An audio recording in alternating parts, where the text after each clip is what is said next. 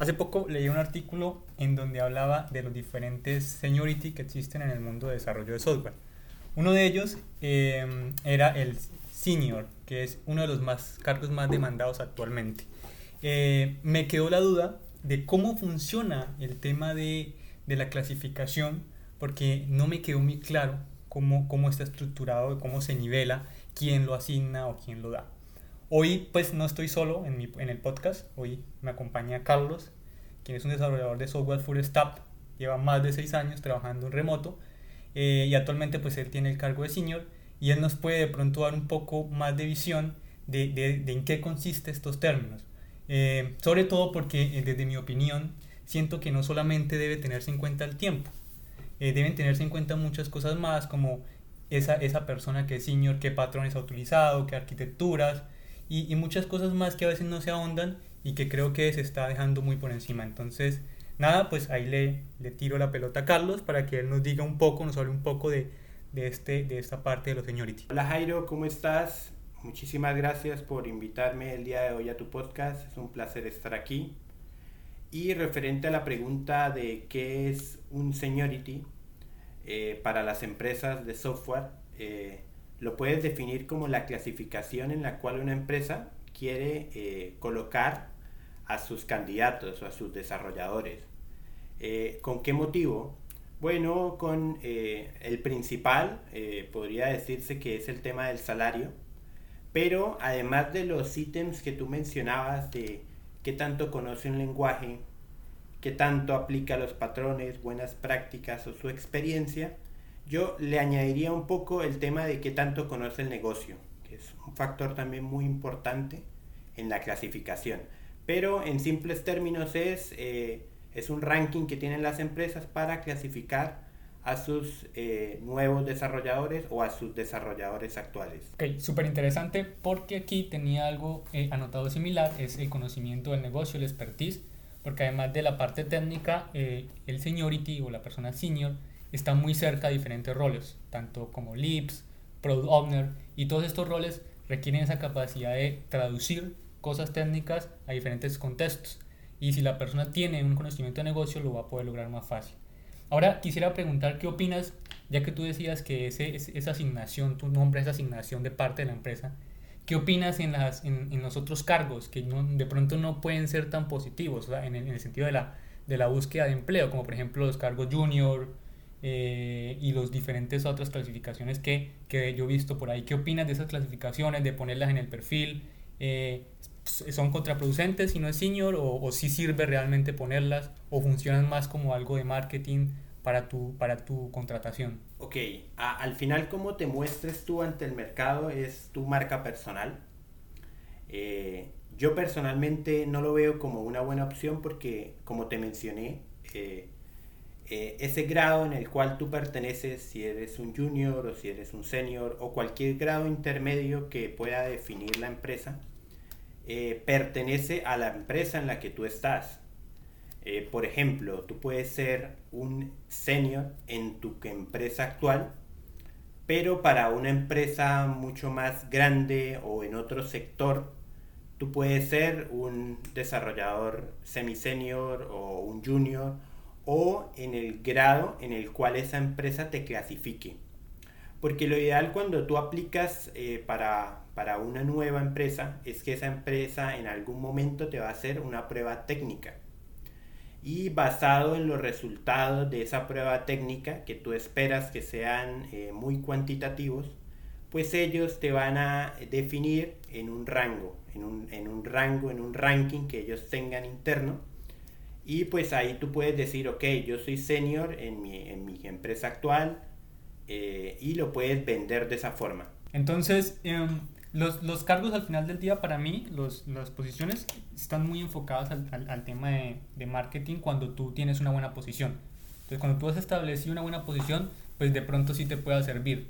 Pero en el caso en que tú no, no tienes experiencia o solamente vienes con los estudios, yo siento que de, cara a, a, tu perfil de LinkedIn o tu perfil profesional no deberías ponerlo. Porque puede ser que tú te pongas junior y en la clasificación no tengas un cargo mayor. Eh, entonces, si tú te pones junior, pues ya entras perdiendo la negociación. Porque la negociación al final del día hace parte de el, cargo pues es muy importante en, la negociación. Entonces, eh, el cargo para mí es un tema más de, eh, de marketing, eh, de ti como producto cuando tú los tienes ya un cargo, cuando tienes un cargo bastante, bastante alto o, de bastante rango. bien, genial esa parte. Ahora quisiera que nos, que nos moviésemos un poco a la parte de bueno, con relación al conocimiento del negocio, me parece importante ahondar un poquito ahí. Eh, ¿Tú crees entonces que un senior tiene que tener, además de los, de los skills fuertes y, de los skills y de los soft skills, tiene que tener un conocimiento fuerte del negocio? ¿O un senior eh, con un conocimiento fuerte en un lenguaje, una tecnología, ya con eso puede considerarse senior? O sea, más fácil la pregunta. dentro de las entrevistas que hay en la contratación, ¿hay alguna parte donde te pregunten sobre el negocio o el negocio es un, solamente un agregado? Dependiendo del negocio en el cual eh, esté la empresa en la que tú aplicas, ellos pueden valorizar eso como algo muy importante, como algo requerido o como algo no trascendental. Eh, sin embargo, eh, hay que relacionar un poco el conocimiento técnico con el conocimiento del negocio. También van un poco ahí de la mano porque por ejemplo, si tú estás trabajando con tecnologías de pagos, pues muy probablemente tú conoces y sabes cómo funciona todo el tema de las tech fintechs. ¿Sí? Eso es lo que uno espera eh, de una persona que está aplicando. Entonces yo le agregaría esa parte, como que, ok, no es como también separar el técnico del conocimiento del negocio, sino que van ahí, van entrelazados y pues las empresas efectivamente buscan identificar que tú efectivamente pues has trabajado, eh, en el caso en el, que, en el que tú aplicas, pues que has trabajado con esas tecnologías y que también conoces del negocio.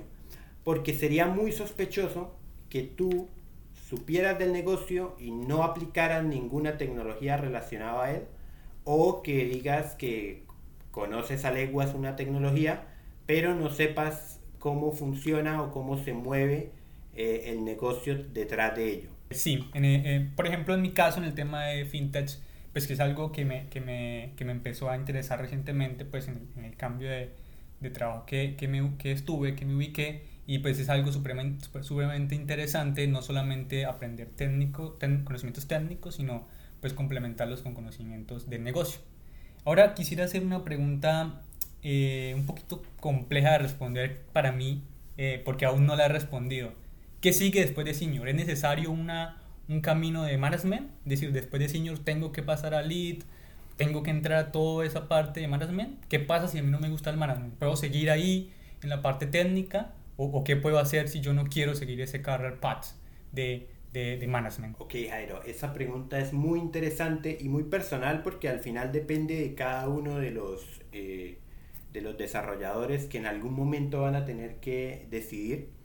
Pero vamos a responder esa pregunta suponiendo que el desarrollador no quiere seguir el rol, o sea, no quiere hacer el salto que tú mencionabas a la parte de management.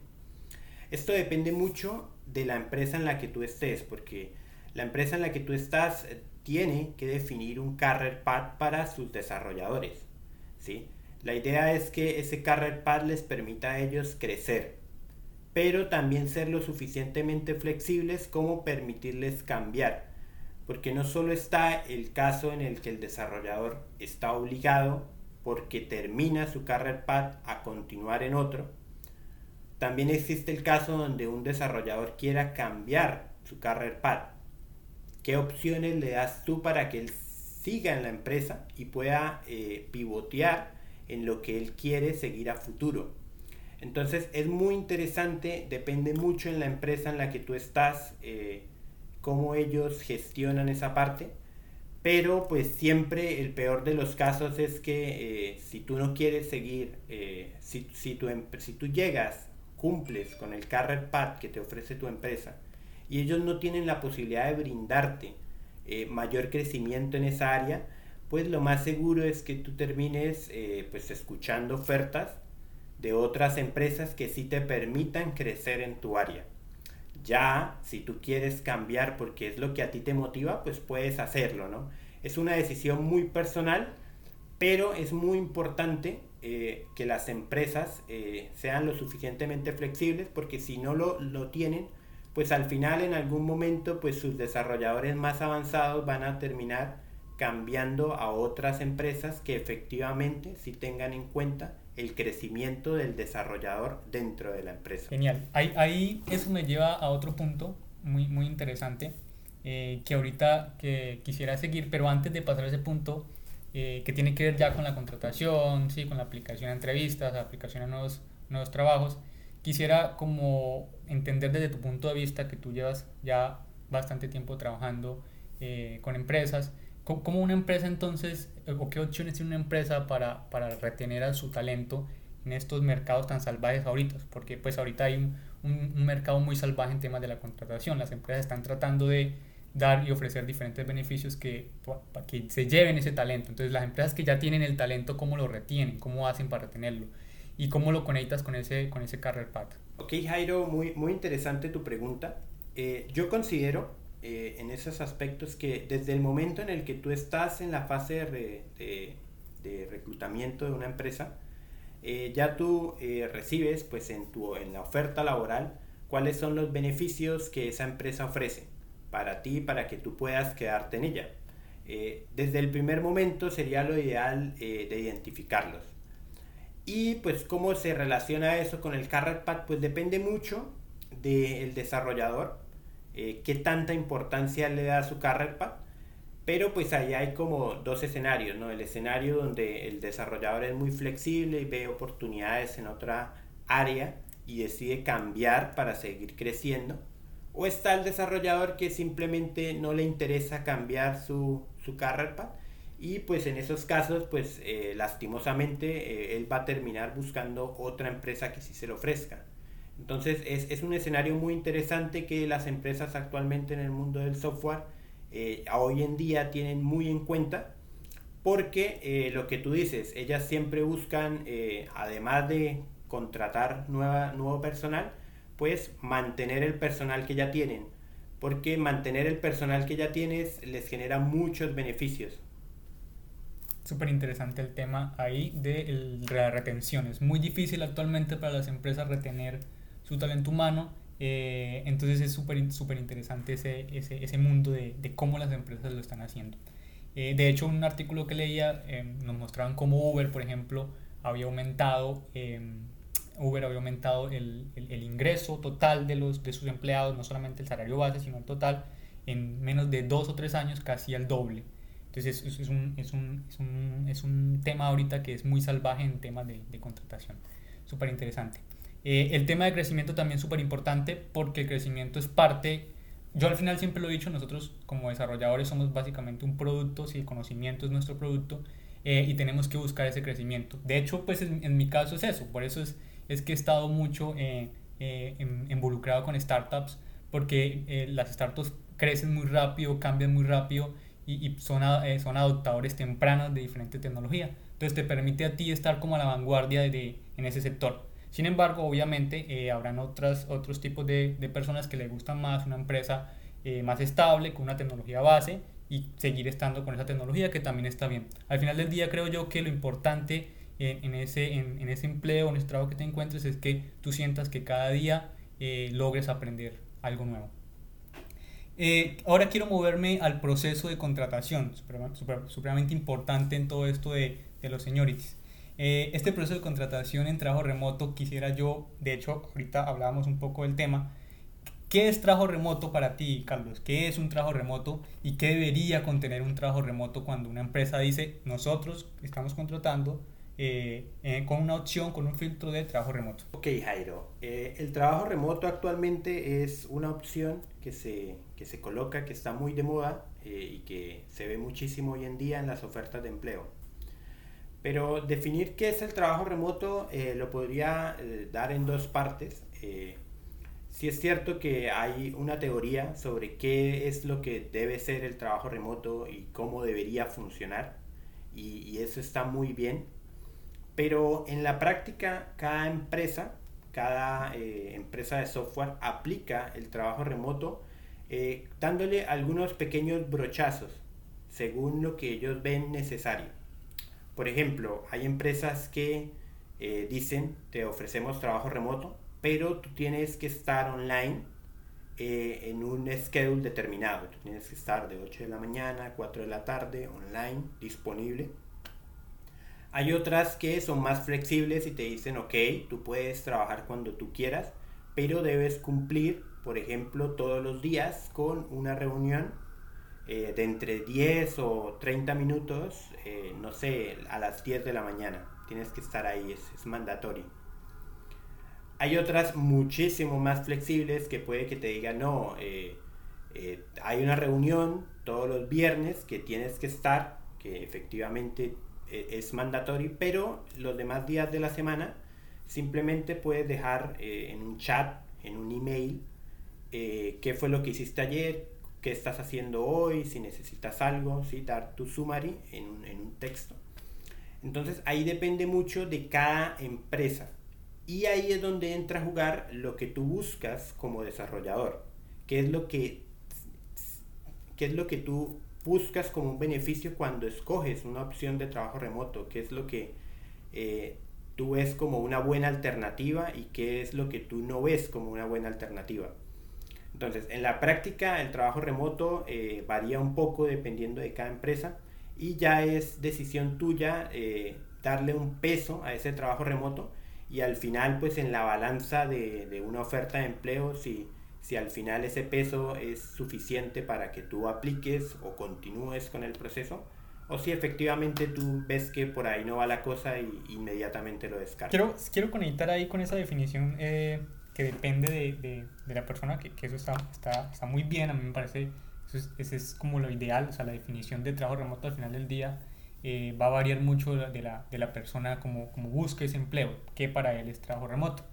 Eh, esto, esta parte involucra mucho también el tema de, de, los nómadas, las personas que pues actualmente están, eh, no están viviendo en un país, sino que están moviéndose de, de diferente ciudad en ciudad, en ciudad en ciudad. Y pues están valiendo mucho de las visas nómadas que están actualmente pues ofreciendo los diferentes países porque pues además de eso se ha, se ha vuelto una oportunidad de, de, de, pues de ganar también con impuestos o de alguna manera ganar eh, esas personas lleguen al país y pues consuman dentro del país, gasten dentro del país y al final pues el país donde están, donde ofrece mayores beneficios nómadas pues termina también llevándose un mercado de, de personas que están actualmente viajando y, y viviendo. Eh, entonces para esas personas pues eh, el tema del trabajo remoto eh, tiene una definición muy, muy, muy concreta, ¿no? Por ejemplo, ellos se tienen que valer mucho de las herramientas asíncronas, por ejemplo, porque como están cambiando de ciudad en ciudad, pues de pronto lleguen a un país en donde la zona horaria pues es totalmente diferente a, al país donde, donde está la empresa, donde está ubicada la empresa, y eso hace pues que el trabajo remoto para ellos requiera una, una, unas herramientas muy fuertes en, en trabajo asíncrono, por ejemplo, eh, Slack, Discord, ¿sí? estas herramientas que permiten la comunicación, la comunicación asíncrona y la gestión de, del equipo, del trabajo en equipo, sin necesariamente la persona estar en ese, en ese, en, e, en ese momento. En ese, en ese orden de ideas, um, el trabajo remoto, yo quisiera preguntarte entonces, um, ¿el trabajo remoto es, es, es, es algo que se debe tratar como de forma independiente? ¿Es un filtro adicional? es una tendencia que no va a parar.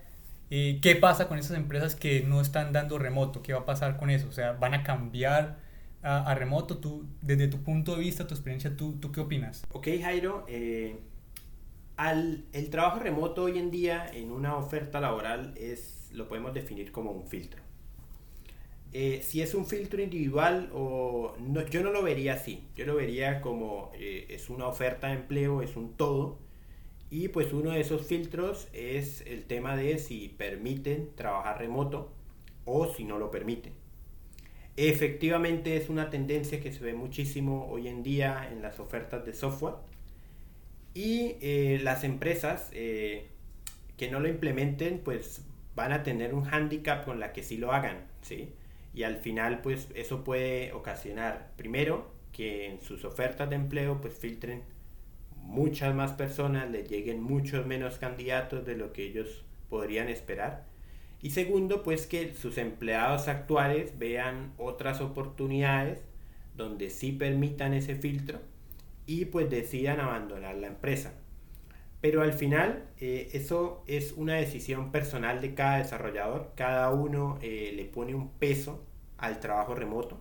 Algunos le pondrán un peso mayor que otros Y en esa balanza de, de, beneficios, de cosas eh, a tener en cuenta en una oferta de empleo, pues tú decides, eh, cuando tú haces una introspección, si es suficiente para dejar ese empleo y buscar otro, o si pues hay otros beneficios, otras cosas adicionales que tú ves, que tú prefieres y pues eh, tú decides dejar de lado un poco el trabajo remoto.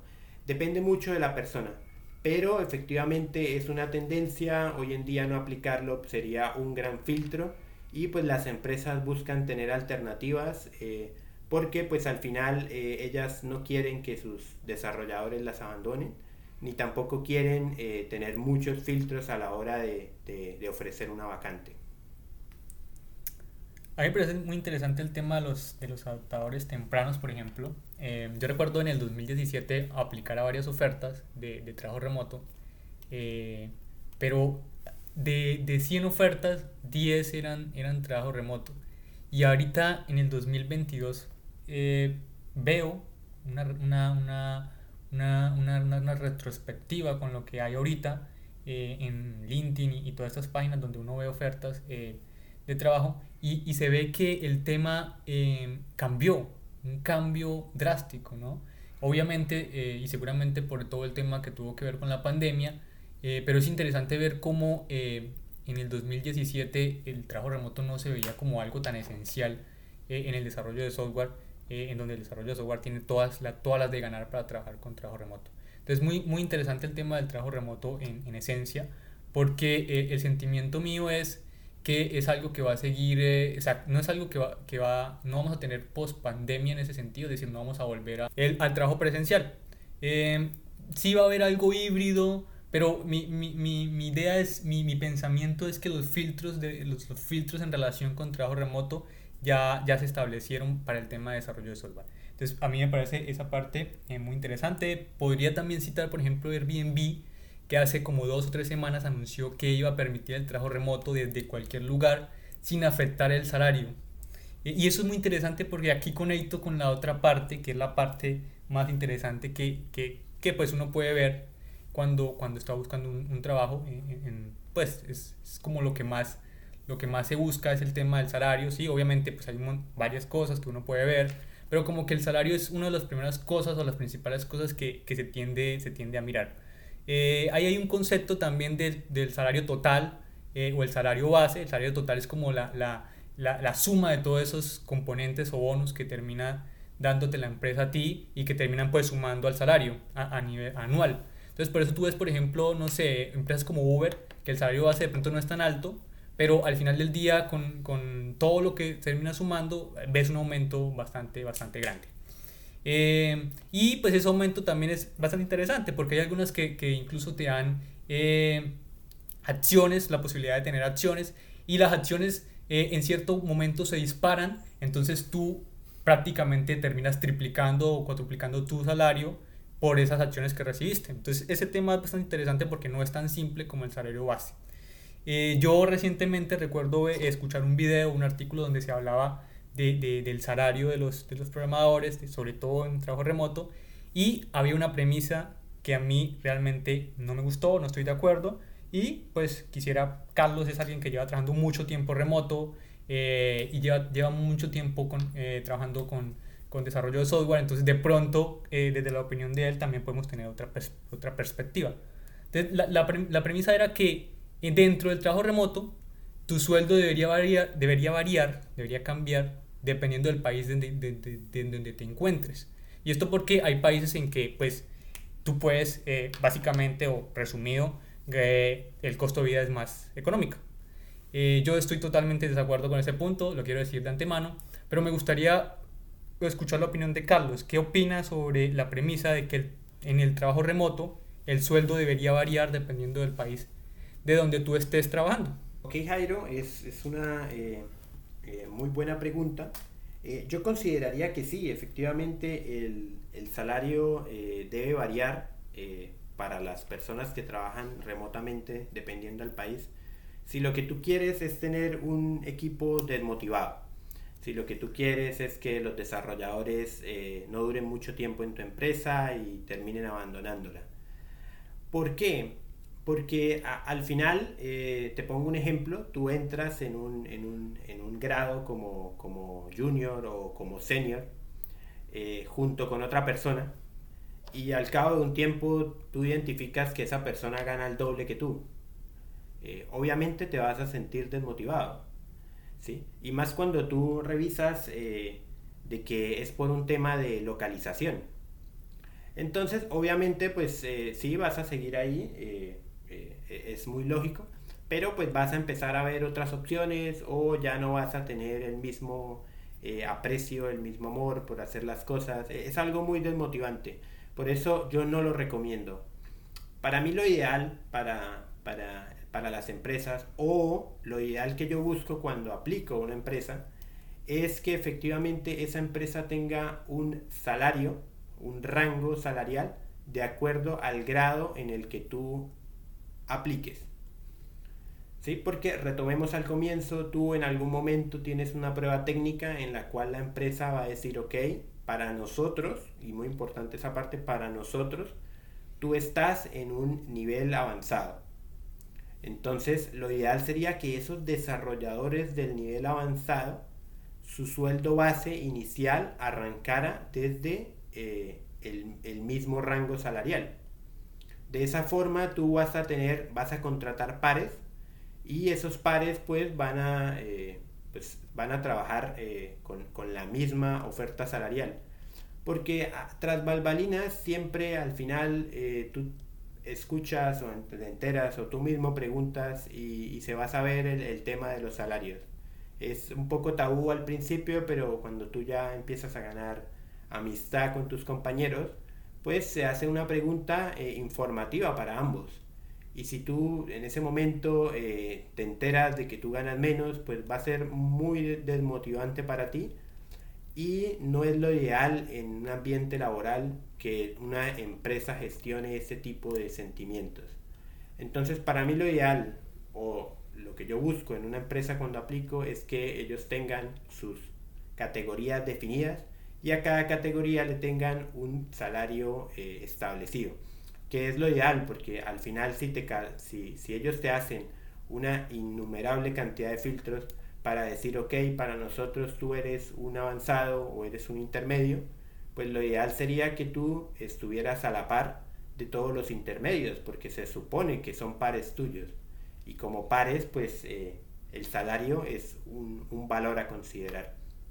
Pero pues en el mercado se ve todo eh, y efectivamente pues hay empresas que se aprovechan de que eh, ciertos países tengan monedas muy débiles y puedan darle, sí, muy buenas ofertas en su país actual, pero en el mercado pueden que sean valores mucho menores a la media.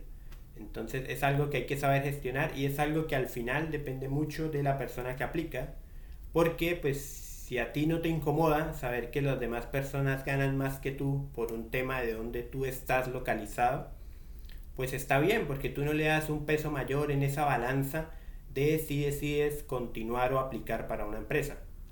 Pero si tú lo ves como algo muy importante eh, y que tiene un gran valor, pues lo más seguro que, que, que suceda es que si tú ya estás en la empresa empieces a oír nuevas ofertas o que tú simplemente decidas no aplicar porque no ves ético eso que está realizando la empresa. Genial. Ahí, ahí retomo varias palabras. La, la, palabra que más me gustó es tabú, porque al final del día yo creo que eso es parte también de nosotros como desarrolladores. O sea, siento yo que, que volver el salario un tabú o esconderlo en tus compañeros, pues al final del día no, no aporta nada. Eh, y, debe ser como es, esa parte de, de, socialización o esa comunicación que yo hago con el equipo, pues hablarse muy, muy sinceros, o sea, es, esconderlo no va a aportar nada. Eh, recientemente veía, por ejemplo, que Microsoft, eh, Microsoft en, en, unos dos años, creo que al 2023, un año, van, tiene que hacer públicos sus rangos salariales en sus, en sus cargos. Entonces, eso es bastante interesante porque pues, es un movimiento que ya varias empresas grandes lo hacen. He visto que ya varias empresas pues permiten publicar su, su rango salarial y eso como que da mayor transparencia al final del día para todos los desarrolladores. Yo quisiera cerrar, ya para finalizar, quisiera cerrar eh, que hablando un poco de, de, de, de, tu perspectiva como desarrollador. Ah, hay muchas personas que eh, están estudiando tecnología, que están aplicando a, diferentes cursos y se están eh, interesando por encontrar un trabajo, una oportunidad y obviamente el trabajo remoto es, es como, pues el trabajo remoto es lo básico para, para muchas personas por, por, diferentes razones, porque pues quizás en los países de, de esas personas no están empresas grandes, entonces tienen que aplicar a trabajos remotos. Entonces, no sé si hay algún consejo, algunos consejos que le dieras a esas personas que están aplicando un trabajo remoto para que lo hagan de la mejor manera o de la manera más asertiva. Ok, Jairo, sí, efectivamente, pues habrían algunas eh, recomendaciones que yo podría dar. Una de ellas sería como que no te encasilles en un nivel. Eh, como mencioné, eh, cada empresa tiene un ranking diferente. tú tienes que ser consciente de lo que tú sabes y de acuerdo a ello, pues aplicar a la empresa y pues ahí ellos lo correcto es que te den un feedback diciéndote, ok, te catalogamos en este ranking por estos motivos, estos fueron tus eh, fuertes, estas fueron tus debilidades, también son oportunidades, no solo es, ok, perdí la entrevista, sino que esos feedback también te ayudan a efectivamente eh, mejorar esos aspectos que esas empresas logran identificar débiles y que tú en tu, en tu introspección tú puedas decir, ok, sí, es cierto, estoy débil en esta, en esta teoría, estoy débil en este patrón, estoy débil en esta tecnología y puedas fortalecerlo.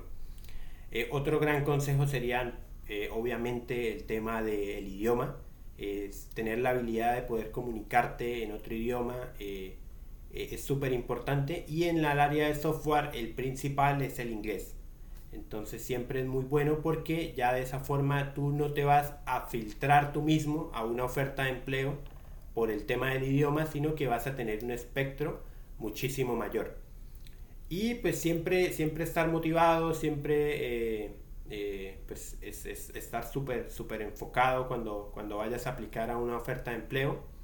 Eh, nunca abandones tu trabajo actual sin haber firmado el siguiente, es algo muy lógico pero también muy importante y que cada eh, oferta que te rechacen no lo veas como un problema, sino como una alternativa para poder mejorar y fortalecer esos aspectos en los que tú identifiques que eh, puedes mejorar. Genial. Nada, eh, pues excelente, excelente oportunidad para, para, aprender aquí de trabajo remoto. muchas gracias Carlos por, por ese tiempo que que, que diste para la entrevista, para, este tipo de entrevista. Siempre es un gustazo hablar sobre tecnología y compartir diferentes opiniones en este sector tan, tan inmenso en el que nos encontramos. Jairo, muchísimas gracias. Es un placer poder eh, participar en tu, en tu podcast y espero que eh, nos, siga, nos siga yendo muy bien. Un abrazo enorme. Listo, genial, Carlos. Eh, un gran invitado. Hoy pues pudimos preguntarle bastantes cosas. Eh, esperamos pues seguir haciendo contenido eh, de, este tipo. Recuerden que si les gustó lo pueden compartir y dejar su comentario al final, que ahí pues yo los estaré revisando.